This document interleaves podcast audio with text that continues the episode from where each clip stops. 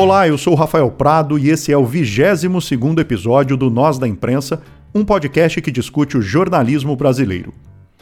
Os números da pandemia no país estão em queda graças às vacinas. Vidas estão sendo poupadas conforme aumenta a imunização.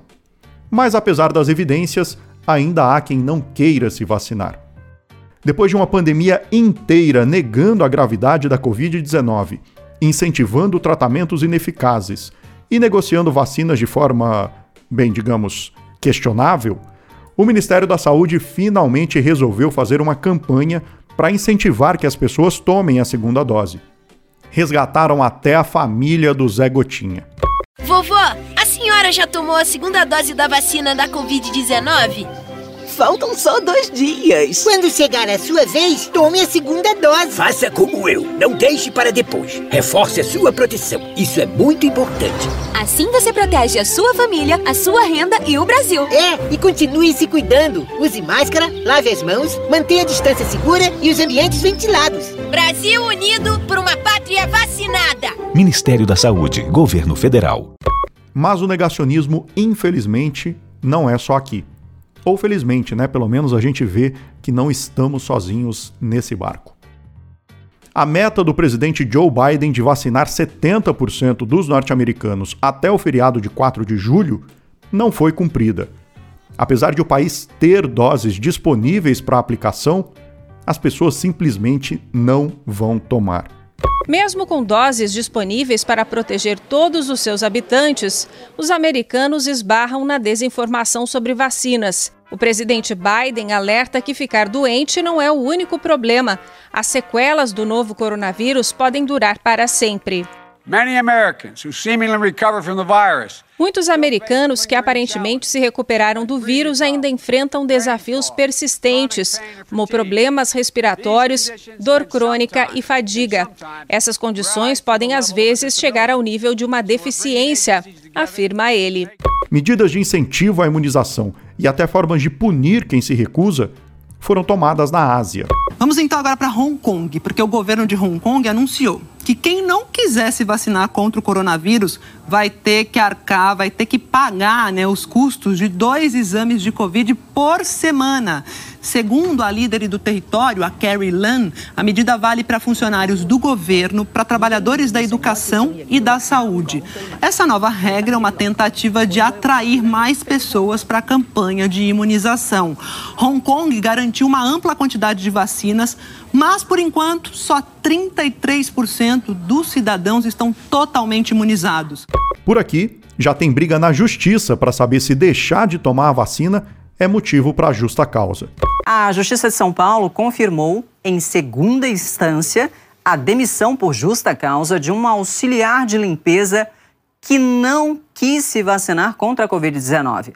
Ela trabalhava num hospital de São Caetano do Sul e se recusou a se vacinar sem nenhuma justificativa. Ela foi então demitida por justa causa, entrou na justiça e perdeu. Recorreu para a segunda instância, perdeu mais uma vez. O Tribunal Regional do Trabalho de São Paulo entendeu que o interesse particular dela não poderia prevalecer sobre o interesse coletivo e que ela colocaria em risco a saúde dos colegas de trabalho e também dos pacientes do hospital. E entre as evidências científicas e o achismo do WhatsApp, fica ele o objeto de discussão desse podcast, o pobre menino jornalismo. Para falar sobre o desafio que é informar sobre nosso bem mais importante, a nossa própria saúde, no meio de tanta desinformação, o Nós da Imprensa recebe hoje a Fabiana Cambrícoli, repórter do Estadão e mestra em Saúde Pública pela Universidade de São Paulo. Olá, Fabiana, seja bem-vinda ao Nós da Imprensa, muito obrigado pela sua participação. Olá, obrigada a vocês pelo convite e por abordar esse tema tão importante. Obrigado. No primeiro bloco, a gente tenta entender que loucura é essa que está se passando no mundo. A gente está informando pouco ou informando mal? E no segundo bloco, a discussão é sobre o futuro. Será que vamos sair melhores dessa pandemia, como seres humanos, claro, e também como comunicadores? Ou não? O Nós da Imprensa está no ar.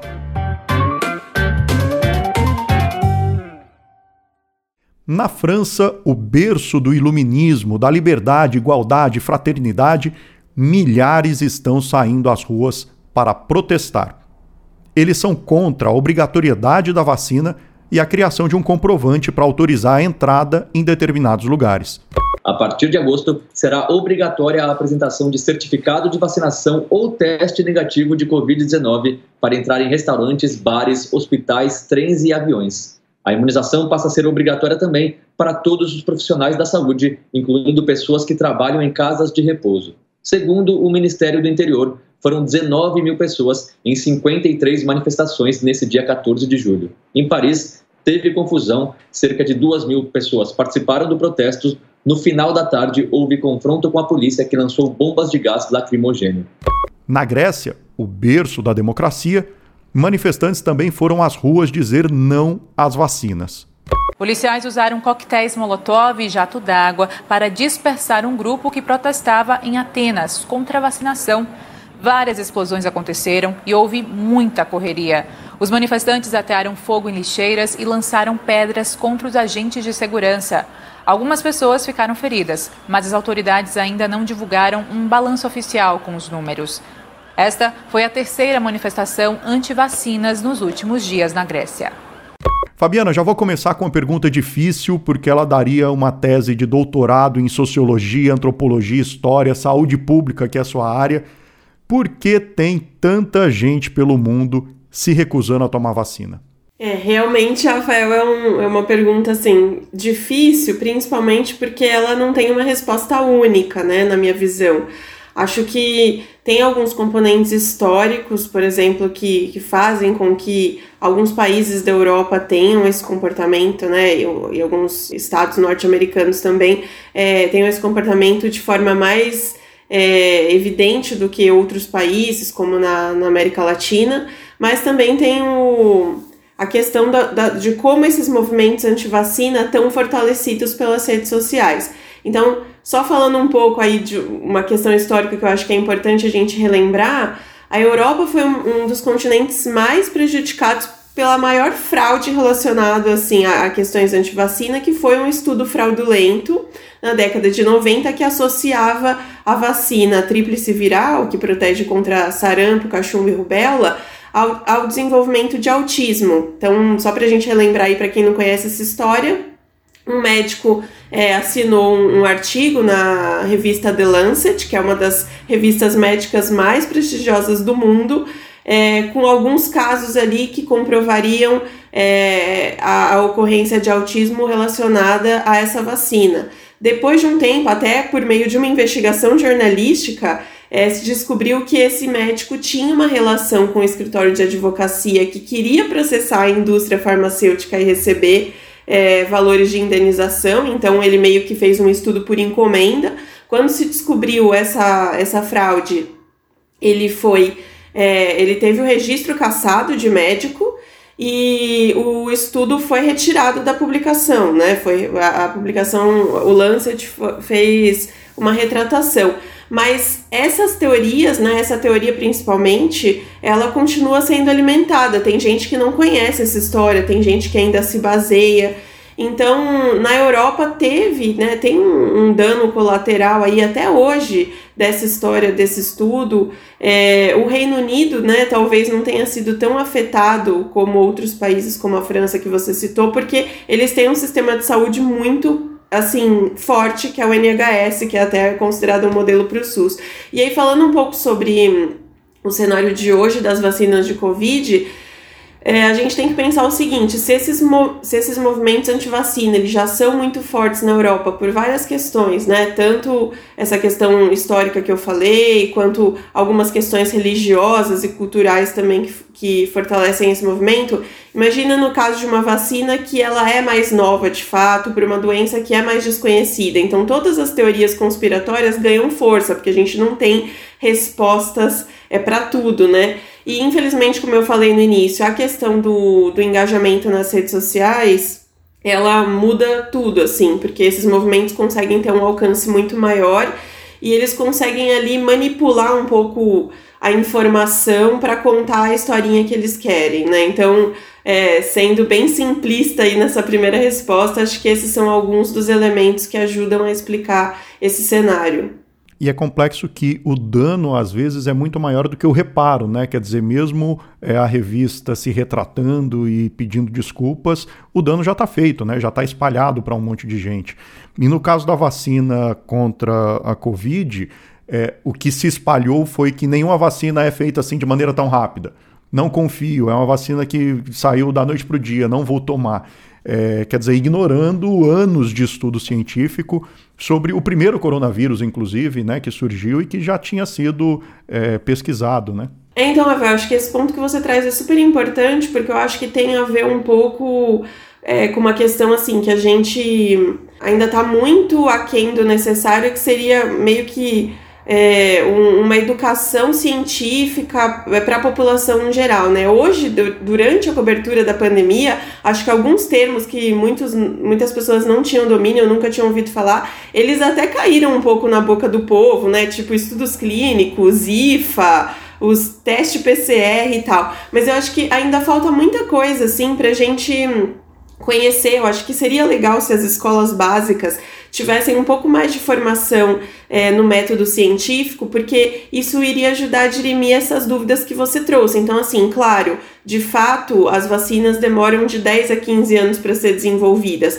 mas elas seguem um rito e nenhuma fase importante desse rito de pesquisa foi pulada no caso das vacinas é, contra a Covid. O que aconteceu foi justamente o que você disse. Primeiro, não foi só um ano de desenvolvimento, muito da pesquisa prévia é, que tinha sido feita para os primeiros coronavírus, como você citou, né, que foi o SARS, que foi que teve uma epidemia entre 2002 e 2003 e depois o MERS em, do, em 2012, as pesquisas desenvolvidas naquela época para uma vacina contra o coronavírus foram aproveitadas e o que ajudou a acelerar também esse processo de, de pesquisa foi o fato de que a gente teve uma situação epidemiológica muito atípica, como o mundo inteiro estava sofrendo com a a contaminação, é muito mais fácil você testar a eficácia de uma nova vacina ou medicamento quando você tem muitas pessoas sendo acometidas por aquele patógeno. Então, o fato de ter muita gente acometida foi possível determinar a eficácia dessas vacinas rapidamente.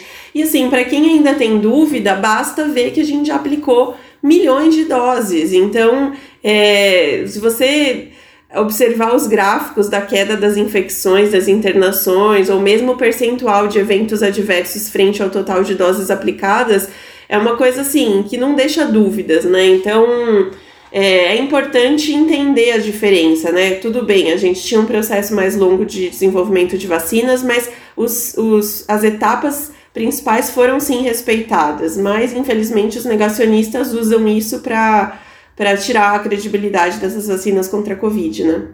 É, e é isso. O mundo parou, né? A velocidade com que foi criada a vacina é porque o mundo estava ali parado. Agora, apesar de tanto negacionismo, tem uma notícia excelente aqui mesmo do Brasil.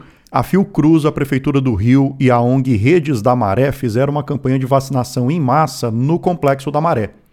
A expectativa era de vacinar 31 mil moradores e, em quatro dias, foram quase 34 mil, 3 mil a mais do que o esperado.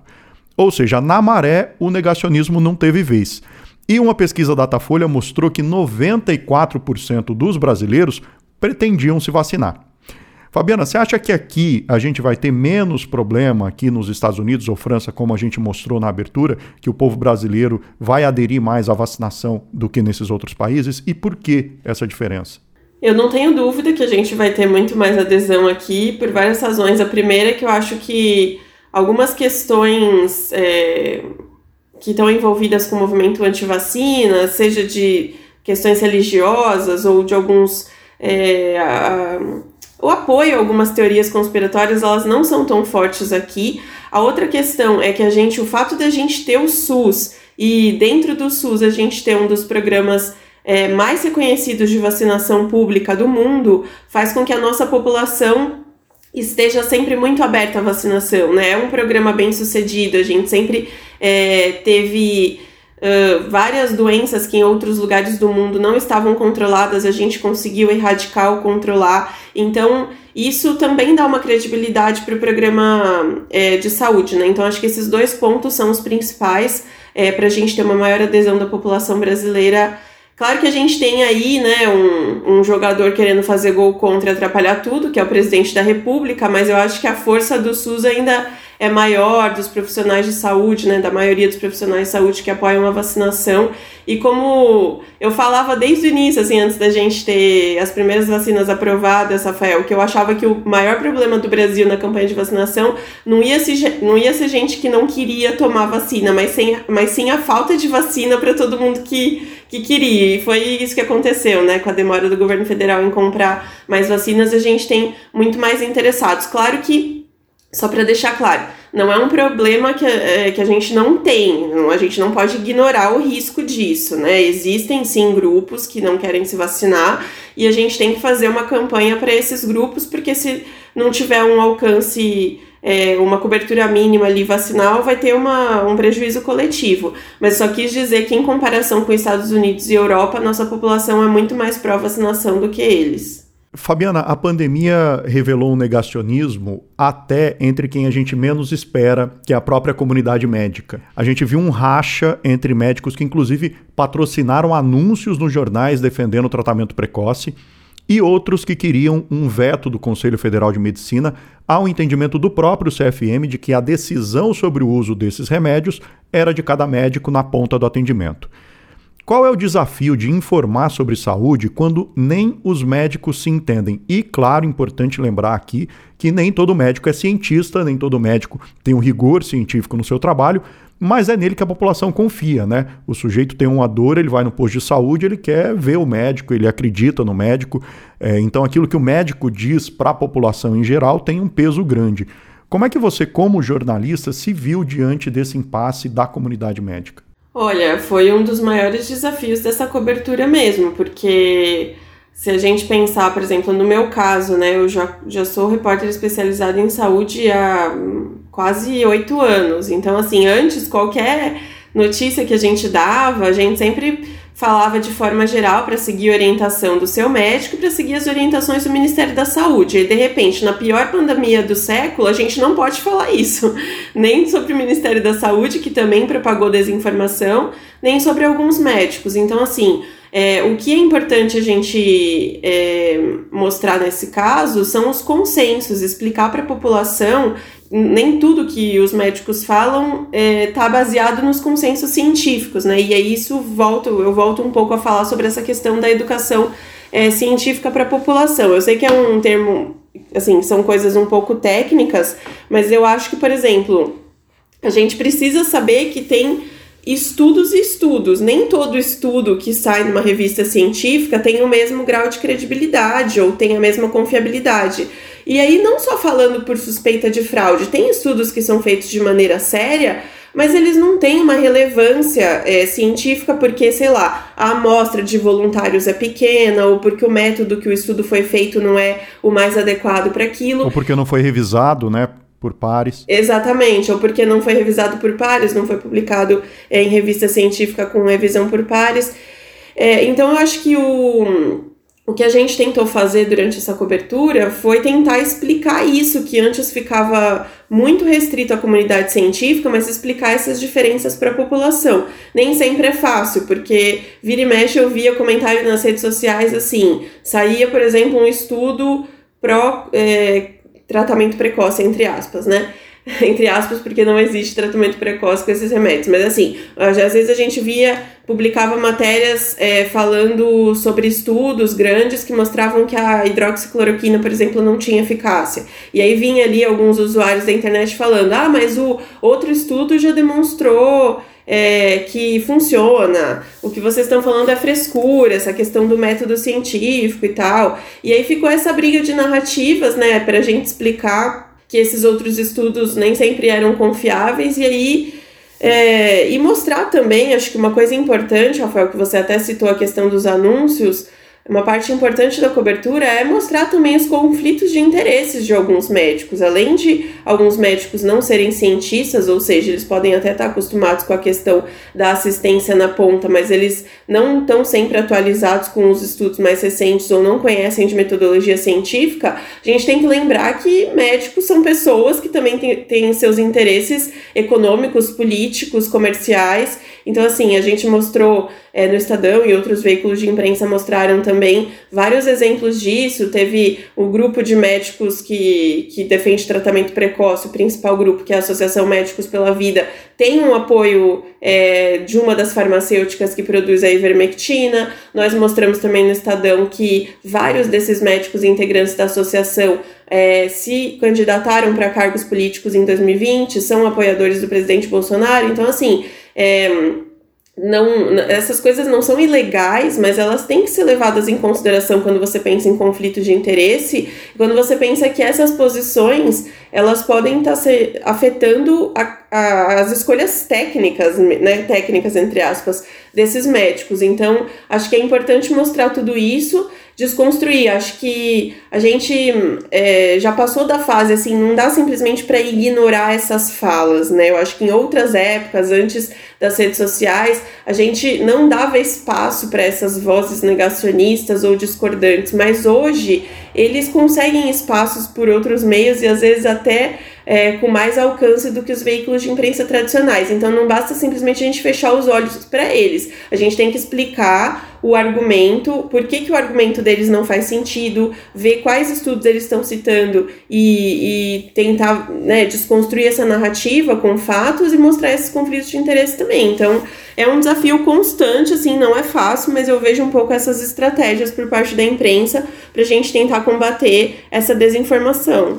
É, hoje eles conseguem até cargo público, né? É, exatamente. Agora, médicos são as suas fontes no seu trabalho do dia a dia. Você viu alguma fonte sua saindo do armário do negacionismo que foi assim uma decepção para você? Ai, olha, eu vi várias, infelizmente, foi chocante.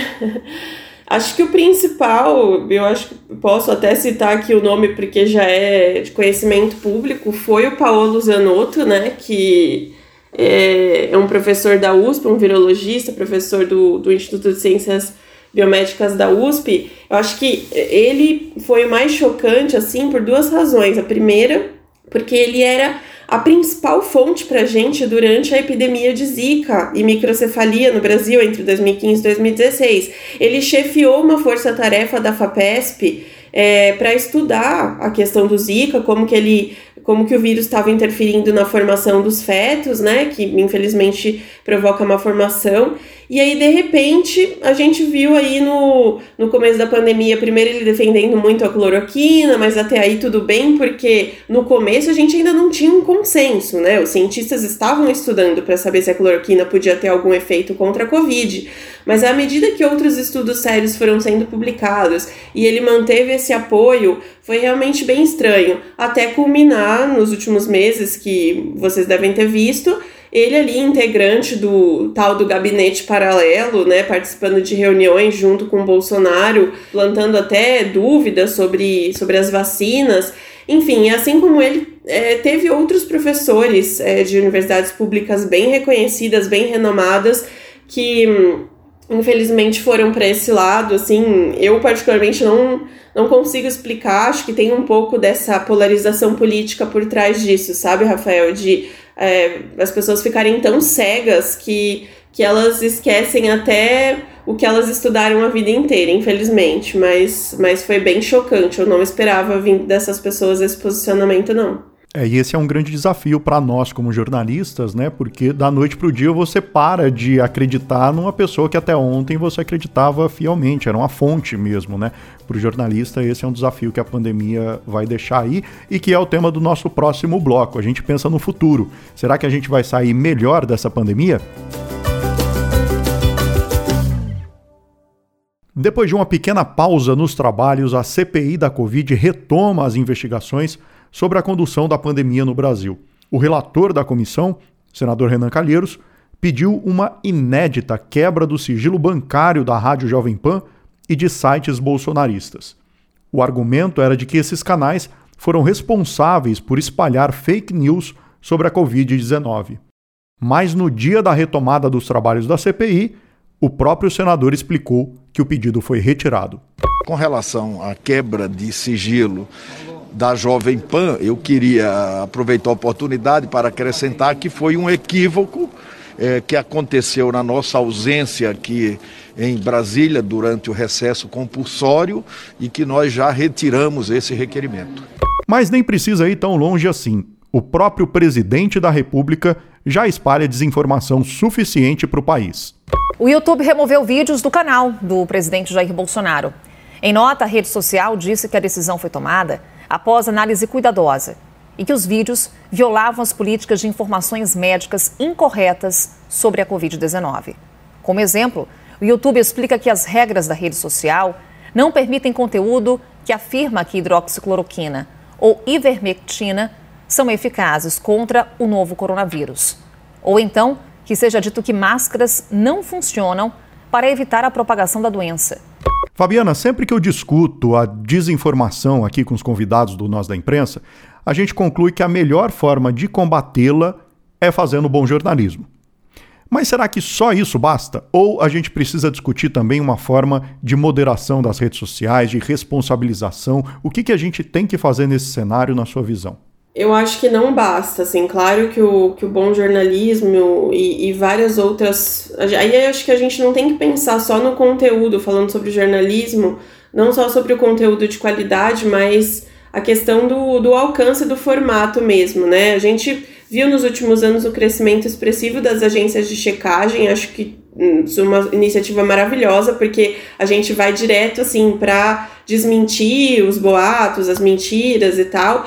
Mas assim como você falou no início, né, que nem sempre a retratação, a correção, ela tem o mesmo alcance do que a mentira, nem sempre os conteúdos de veículos de imprensa tradicionais, das agências de checagem, têm o mesmo alcance dos posts virais negacionistas e desinformativos, né? Então eu acho que hum, a gente precisa, em primeiro lugar, pensar, né? Eu sei que é difícil porque as empresas jornalísticas elas é, passam por uma crise financeira, enfim, mas acho que seria legal ter um investimento maior também em pensar em formas de como alcançar mais pessoas e públicos diferentes com essas publicações. E essa parte da moderação das plataformas eu acho fundamental. E aí nem dá para dizer, né, Rafael, que essas plataformas não têm, têm dificuldades financeiras. Acho que eles têm muita grana para conseguir aprimorar os algoritmos, aprimorar suas ferramentas de moderação para reduzir o alcance dessas publicações, né, desinformação. Eu acho que com a pandemia e com os eventos das eleições americanas e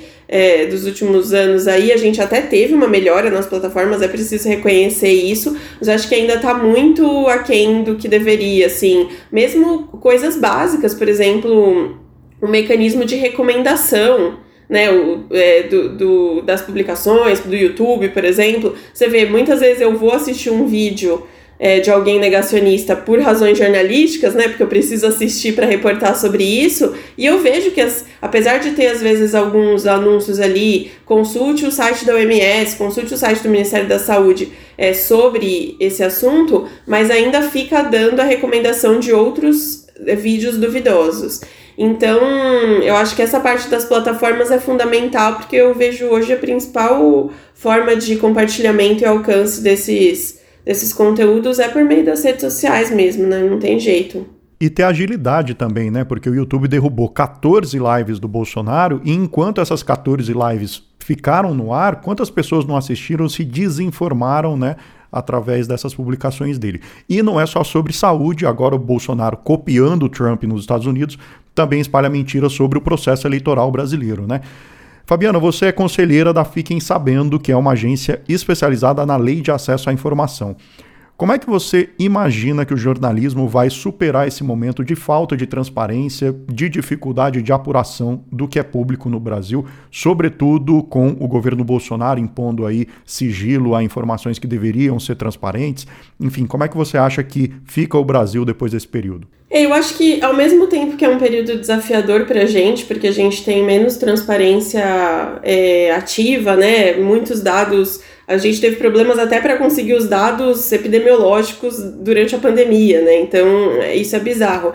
Mas, por outro, surgem, acho que essas iniciativas, como a Fiquem Sabendo, ou mesmo o consórcio de veículos de imprensa, né? Que os veículos se uniram para é, para levantar os dados e outras iniciativas independentes também, como o Brasil I.O., que é uma é, que é um site de dados abertos que também já estava coletando os dados da pandemia, eu acho que eles se fortalecem. Eu acho que a gente, falando especificamente sobre o nosso trabalho jornalístico, é, Rafael, eu acho que a gente vai conseguir ter mais transparência também se os jornalistas usarem mais a lei de acesso à informação e cobrarem mais transparência. Infelizmente, eu já vi colegas de profissão é, falarem que problemas de, de, de descumprimento de lei de acesso à informação são problemas do jornalista, então não mereceriam uma notícia, porque o cidadão tá meio alheio a isso. Eu acho essa visão super equivocada, porque assim, primeiro, a gente usar a lei de acesso à informação, jornalistas usarem, é uma ferramenta para a gente conseguir mais dados para informar a população.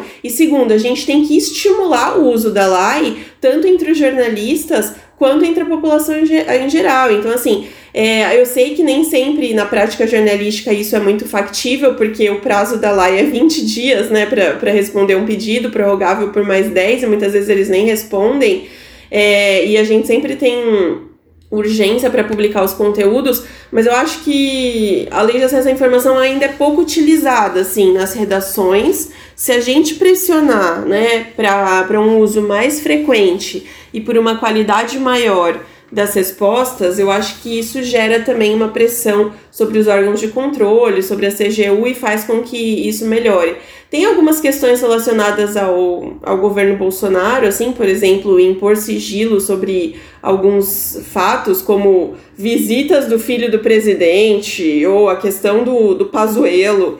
Isso assim, a gente não tem como incidir diretamente. Infelizmente, acho que a gente precisaria de uma atuação mais incisiva de outras instâncias de poder, né? Mas eu acho que essa pressão faz parte. Então, assim, minha regra geral, e na Fiquem Sabendo tem um trabalho muito forte para isso, vai até ter em breve uma capacitação para várias redações, jornalistas de várias redações para o uso maior da, da lá. Então, eu acho que essa é uma função nossa, assim, como jornalista, né? Aumentar a pressão por transparência, fazer mais pedidos de lei de acesso à informação, é, cobrar pela abertura de dados públicos. Acho que esse é nosso papel. Agora, eu sei que está um pouco desesperançoso por conta da falta de transparência desse governo, mas se a gente também se conformar, vai ficar pior ainda. É, e curioso você citar esses colegas que dizem isso, que o, o cidadão não está se importando, porque a lei de acesso à informação e à transparência não são conquistas pro jornalistas, são conquistas para a sociedade, né? A gente tem que brigar por isso como sociedade. Fabiana, é, voltando um pouquinho para a pandemia, você trabalhou na linha de frente dessa cobertura, foi a hospitais, contou casos de pessoas lutando contra a Covid a gente foi bombardeado por informações, né? No auge da pandemia, principalmente, só se falava disso nos jornais, na televisão, etc. Não dá para dizer que faltou informação. Mas ainda assim tinha gente duvidando da gravidade da doença, questionando, debochando até, e ainda hoje isso acontece. Vou fazer uma pergunta como se a pandemia já tivesse acabado, o que infelizmente ainda não é o caso, a gente sabe disso. Mas numa primeira análise, olhando para trás esse um ano e meio de cobertura, você acha que o jornalismo se saiu bem? Olha, eu acho que sim, o jornalismo se saiu bem, mas isso não quer dizer que a gente não poderia melhorar, assim, não poderia fazer coisas melhores, né? Acho que também fica alguns aprendizados. Então, no sentido de, se eu for considerar, né, acho que o esforço dos veículos de imprensa, informar editorias dedicadas a isso. Teve uma força-tarefa assim que eu nunca vi antes na vida para colocar muita gente cobrindo isso, é, abordando todas as frentes possíveis, a frente dos hospitais, é, da, das pesquisas científicas, dos dados e tal. Então acho que nesse ponto tenho assim a impressão de que a gente colaborou sim para que o cenário não fosse ainda pior, né? Mas eu acho que a falta de, talvez, de pessoas especializadas nesse campo da saúde e ciência, né? E, e no caso de algumas redações, talvez até o fato de algumas, de algumas equipes estarem muito enxutas, claro que é, tiveram um, um prejuízo para cobertura, né? Se a gente tivesse pessoas mais é, capacitadas nessa área, talvez a gente poderia informar ainda melhor. É, a gente viu algumas matérias que às vezes por um título infeliz, acho que não foi nem a intenção, tá? Mas às vezes por algum título infeliz ou por alguma interpretação de dados equivocada, pode ter gerado um pouco de desconfiança, sabe? Por exemplo, em relação às vacinas ou em relação a alguma questão da pandemia. mas eu acho que foram, assim, exceções, mas eu, eu tenho que, que falar sobre elas, porque eu acho que a gente tem que ter autocrítica sobre o nosso trabalho, mas eu acho que, no geral, a gente se saiu bem e foi, assim, um campo de resistência contra o negacionismo no, no governo, né? Porque, infelizmente, nesse caso, a gente nunca esperava que a gente ia ter que desmentir o próprio Ministério da Saúde. Então, acho que foi importante, sim, a imprensa estar tá, é, tão comprometida em, em veicular as informações é, mais corretas, né? Inclusive, mesmo se, se a gente tivesse que ir contra o discurso oficial que estava completamente equivocado. É, eu, se eu tivesse que fazer um balanço sobre a pandemia, de novo, é uma cobertura que ainda está em curso, né? Não dá para a gente já fazer o um balanço, mas temos aí um ano e meio para poder avaliar. Eu acho que tem duas coisas que foram assim fundamentais com a participação da imprensa. A primeira, o consórcio de veículos fazendo essa contagem de contaminação, de mortes, porque faltou transparência do Ministério da Saúde. É, e o segundo, é, as pessoas se informaram sobre o básico das formas de prevenção através da imprensa. Né? Não foi o WhatsApp, não foi o governo negacionista porque não fez campanha, então as pessoas souberam que era importante usar máscara, álcool gel, distanciamento social, porque leram, porque ouviram, porque viram na imprensa. Né? Eu acho que esses dois destaques já mostram como o papel foi fundamental do jornalismo na pandemia: o consórcio de veículos e as informações básicas sobre prevenção. Eu conversei com a Fabiana Cambricoli, repórter do Estadão e mestra em saúde pública pela Universidade de São Paulo. Fabiana, muito obrigado pela sua participação aqui no Nós da Imprensa, foi um prazer. Eu que agradeço, obrigada. E o Nós da Imprensa fica por aqui. Se você quiser falar com a gente, basta enviar uma mensagem de voz através do site nosdaimprensa.com.br. E lembrando também que lá você encontra o roteiro desse episódio. Também pode falar com a gente nas redes sociais é Nós da Imprensa no Twitter, Instagram, Facebook e Telegram. Não se esqueça de seguir o Nós da Imprensa na plataforma que você usa para nos ouvir, assim você é notificado sempre que um episódio novo é publicado. A trilha sonora desse podcast é do artista Cambo, da Escócia. Está disponível no Free Music Archive. Eu sou Rafael Prado, muito obrigado pela sua audiência e até o próximo episódio do Nós da Imprensa. Tchau!